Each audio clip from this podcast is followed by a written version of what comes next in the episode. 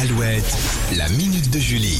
Allez, belle matinée. Et si, comme nous, vous êtes frustrés quand vous regardez Top Chef à la télé, eh bien, Stéphane Rottenberg a annoncé une très bonne nouvelle. L'animateur est désormais indissociable du concours culinaire de la chaîne M6, mais Stéphane Rotten- Rothenberg n'est pas que présentateur, il est un véritable ambassadeur de Top Chef. Ouais. Et avec deux associés, il a créé le Bistrot Top Chef, un restaurant dans lequel d'anciens candidats aux finalistes du programme proposent un menu hyper abordable à 39,99€ par personne.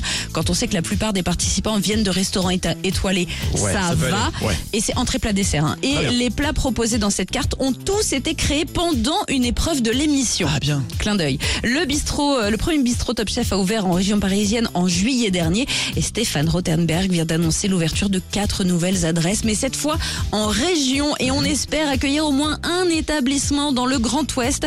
Mais l'animateur ne veut pas en dire plus pour le moment. Ah, bah oui, bah oui, ça serait cool, ça, dans le coin. Il en faut un. Mais bien sûr, faut qu'on y aille, faut qu'on aille tester. À force de les Non, voir à mais- euh, la télé, à force de saliver là devant l'écran, Ah ouais, moi j'en peux plus. il faut là. absolument y goûter. J'ai envie de goûter les, les, les plats de Top Chef. On peut commencer par le dessert. C'est- Alors, tu fais dans l'ordre que tu veux. On s'en fiche. La minute de